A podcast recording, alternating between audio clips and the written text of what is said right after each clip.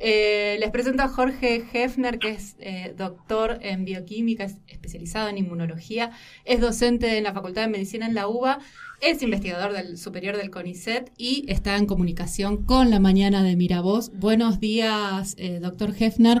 Cecilia Genovesi y Pablo Cufré, desde la mañana de Miravoz en Los Moches San Luis, les saludamos. ¿Cómo estás, Cecilia Pablo? Buen día. ¿Qué tal? Buen día. Perdón los traspiés para el inicio de la, de la entrevista, este, pero queríamos justamente charlar con usted.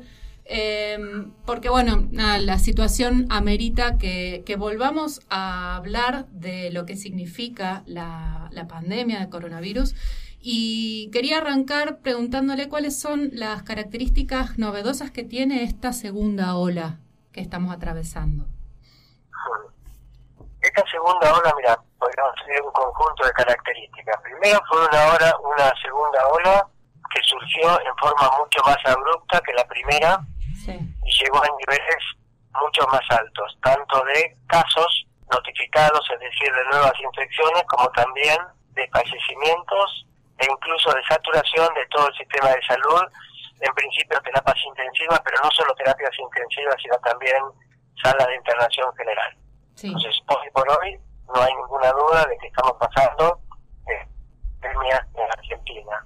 Y también nos esto que aparecieron nuevas variables, nuevas variables o cepas del virus, básicamente eh, AMBA en todo el país, en el AMBA el 50 o 60% de las infecciones son producidas por dos variables nuevas que antes no teníamos, que la variable británica y la variable de manados, y ambas se caracterizan por ser más infectivas, más contagiosas y además por ser más graves, afectando también a gente más joven que no arrastra comorbilidades. Entonces, en cuanto a la pandemia, claramente estamos en el momento más crítico eh, y se imponen cuidados y se imponen medidas restrictivas como las que se han tomado que van en el sentido de lo correcto porque tenemos que achatar esta curva. Porque el nivel de fallecimientos que tenemos diario es realmente enorme y es inaceptable. La situación también es paradojal Sí. Porque en la primera ola nosotros no teníamos un horizonte y ahora sí tenemos una luz al final del camino que son las vacunas. Un dato solo. Promedio de la terapia intensiva hoy por hoy es 53 años. Mm. No más 70 años como era en la primera ola. ¿Por qué? Porque la gente mayor está vacunada. Es decir, que las vacunas están andando. Tenemos pocas, pero están andando muy, muy bien.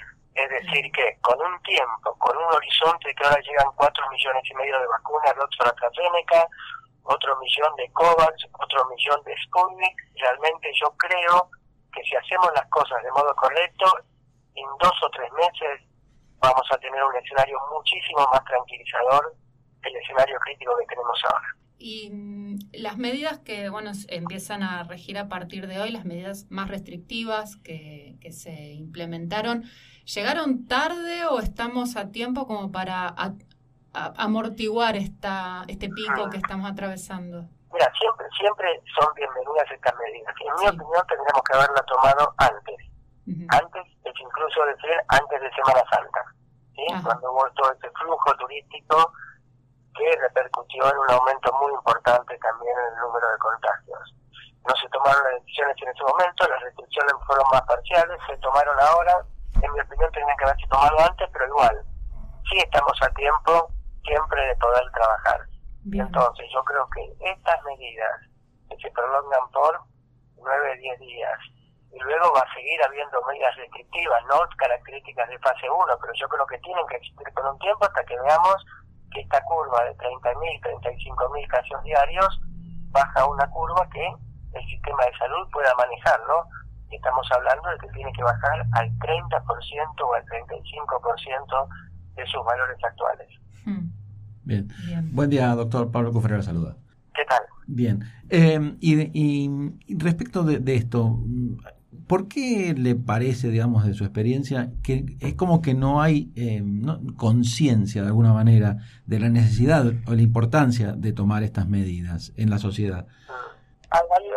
yo creo que hay todo un sector que yo creo que es mayoritario en la sociedad que tiene conciencia y que actúa responsablemente. Pero lo que vos decís es cierto, hay un sector intenso, representativo, no creo que sea mayoritario, que incluso eh, no solamente no tiene conciencia, sino vos salís a la calle y si vos contás 10 personas en la calle, por ahí hay dos o tres de esas personas que usan el barbijo mal, lo usan como tapamentón y no como barbijo, directamente salen sin barbijo, hay muchas fiestas clandestinas, hay encuentros sociales que no son fiestas, pero son de familiares no convivientes cuando están claramente desaconsejados. desaconsejados. No, no, no tengo claridad de por qué. Ahora hay ciertas señales que evidentemente no estamos dando de la manera correcta. Cuando se juega un partido como el que se jugó River Boca y hay otros anteriores, y los contactos estrechos de los jugadores que dieron positivos están jugando el partido y después salen como enfermos, claramente estamos contraindicando algo que tendría que ser una indicación genérica. Y como otras, como este ejemplo, otros tantos ejemplos más. Quiere decir que a nivel comunicacional tendríamos que trabajar mejor de lo que lo estamos haciendo. Seguramente. Eh, y respecto de la vacunación, este horizonte de esperanza, eh, ¿se han sabido, digamos, de la, de la evolución de distintas cepas? Eh, ¿Las vacunas eh, nos cubren respecto de estas cepas hasta actualmente? Importante, importante la pregunta. Nosotros tenemos básicamente, ya lo que está circulando ahora es distinto todo de lo que estaba circulando en la primera ola. Sí. Básicamente lo que está circulando en el país es Manaos, británica y la variable andina y eso da cuenta del 80% o más de lo que circula en el país. Las vacunas actuales, las tres que tenemos, Sinopharm, eh, Oxford AstraZeneca y Sputnik B, protegen efectivamente contra estas variantes. Bien. Hay un interrogante frente a una cuarta variante que no circula en el país, es la variante sudafricana.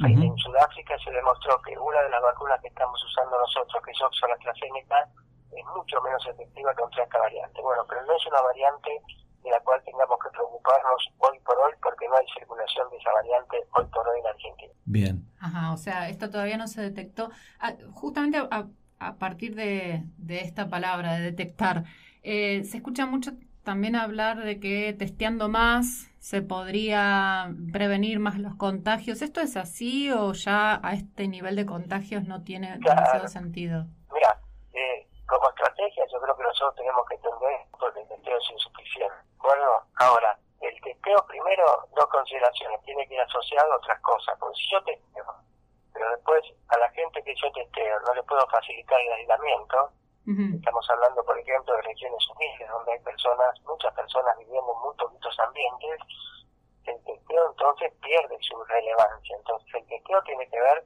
con la estrategia de rastrear contactos estrechos, facilitar su aislamiento, etcétera. En eso tenemos un comportamiento detectivo, tenemos que mejorar, dejemos poco. Ahora bien, en este momento, en este momento tan crítico, eh, el problema es lograr el efectivo aislamiento y que nos juntemos con muy muy poca gente y cada uno se quede en su casa. Eh, en este cuando empieza a bajar, ahí de vuelta tenemos que ir con toda la polenta sobre los testeos para tratar de que no aumente aislar contactos estrechos, que se cumpla efectivamente el aislamiento. Pero hoy por hoy es el distanciamiento y la campaña de vacunación. Pero sí tenemos que aumentar la capacidad de testeo. Bien. Eh, y, respecto, digamos, de la cuestión eh, de, de, lo que viene, porque por ahora no hemos empezado el, el invierno, está fresco, pero todavía no hemos empezado el invierno. Eh, y hablamos de, de picos. Eh, eh, ¿podemos pensar en que, en que hemos llegado al pico o eventualmente podríamos seguir subiendo? Yo creo, porque el pico, digamos, hay una tendencia del virus de eh, esparcirse mucho más cuando la gente está en ambientes cerrados y bueno, obviamente llega el frío y la gente sale mucho menos de lo que sale cuando hay solcito en la calle, ¿no? Claro. De hecho es así. Eh, ahora bien, si estamos en el pico. El pico también tiene que ver, no es una cosa solo del virus, tiene que ver cómo nos comportamos nosotros, cuánta gente vacunamos y cumplimos las medidas, etcétera. Yo creo realmente que eh, en función de estas medidas y lo que avance el programa de vacunación con estas 6, 7 millones de nuevas dosis que van a entrar, yo creo que vamos a, en las próximas, no ahora, ni la semana que viene, pero acá dos semanas, tres semanas, vamos a empezar a notar una caída en el pico y yo creo que esa caída va a continuar cayendo, porque tienen que seguir existiendo medidas restrictivas, que no serán fase 1, pero tienen que haber medidas efectivas de restricción, la campaña de vacunación va a ir avanzando. Y más allá del número de casos, de los picos que tienen que ver con el número de casos, si avanza la campaña de vacunación, cubriendo a toda la población de riesgo, vamos a padecer muchos menos fallecimientos, que es lo que más preocupa actualmente. Bien, Bien. está clarísimo. Entonces, como bueno, la última por mi parte, un poco para ir cerrando y como, como conclusión, eh, lo que estamos viviendo, que es esta paradoja que planteaba usted al principio, eh, es la necesidad de estas restricciones y estos cuidados más intensos con el horizonte bastante cercano, por lo que dice usted, de, de acá a un corto plazo empezar a notar una baja de casos gracias a la inmunización. ¿Esto es así? O sea, es, sí, en un... sí, esto, es así siempre y cuando la pelota está un poquito de nuestro lado. Siempre y cuando cada uno de nosotros haga lo correcto, ¿no? Porque hay eventos, mm. digamos, eh, estoy hablando de fiestas clandestinas, estoy hablando de encuentros con familiares que no ves hace mucho, si te encontrás el fin de semana y por pensar que estás en un lugar abierto no vas a contagiar. Mm. Estoy viendo que tenemos mucho cuidado, por lo menos acá en Capital Federal, en cuanto al sistema de transporte, cuando se retomen las actividades, porque Plaza Constitución, Plaza 11, Plaza Retiro, digamos, hay demasiada concentración de gente porque tienen que ir a trabajar, no por otra cosa. Entonces tenemos que tener mucho cuidado con eso y ver cómo encaramos cómo encaramos estas asignaturas pendientes en cuanto a medidas de protección. Si hacemos bien la tarea, yo creo que en dos meses estamos en una situación de mayor tranquilidad claramente. Buenísimo. Excelente. Es, muy, muy esperanzador eso. sí, importante para es para, es para darnos fuerza en un momento tan difícil, ¿no? Exactamente. Pero es verdad, es verdad, este momento esperanzador existe. Eh, eh, exactamente, y, nos alegramos por eso y, redoblamos también como tarea pendiente para, para nosotros, digamos, como medios de comunicación, de tratar de buscarle más vueltas a la, a la justamente a la cómo eh, emitir el mensaje para que llegue. Así es, es una pata muy importante. Así es. Bueno, muchísimas gracias por esta comunicación con la mañana de Miravoz. Aquí nosotros estamos en la localidad de Los Molles, en, en el interior del interior este, pero también en la ciudad de San Luis, en la ciudad capital. Este, así que y este, le agradecemos mucho esta comunicación. por favor. ¿Mm? Gracias a ustedes y que tengan un muy buen día. Igualmente. Igualmente. Gracias, buen día.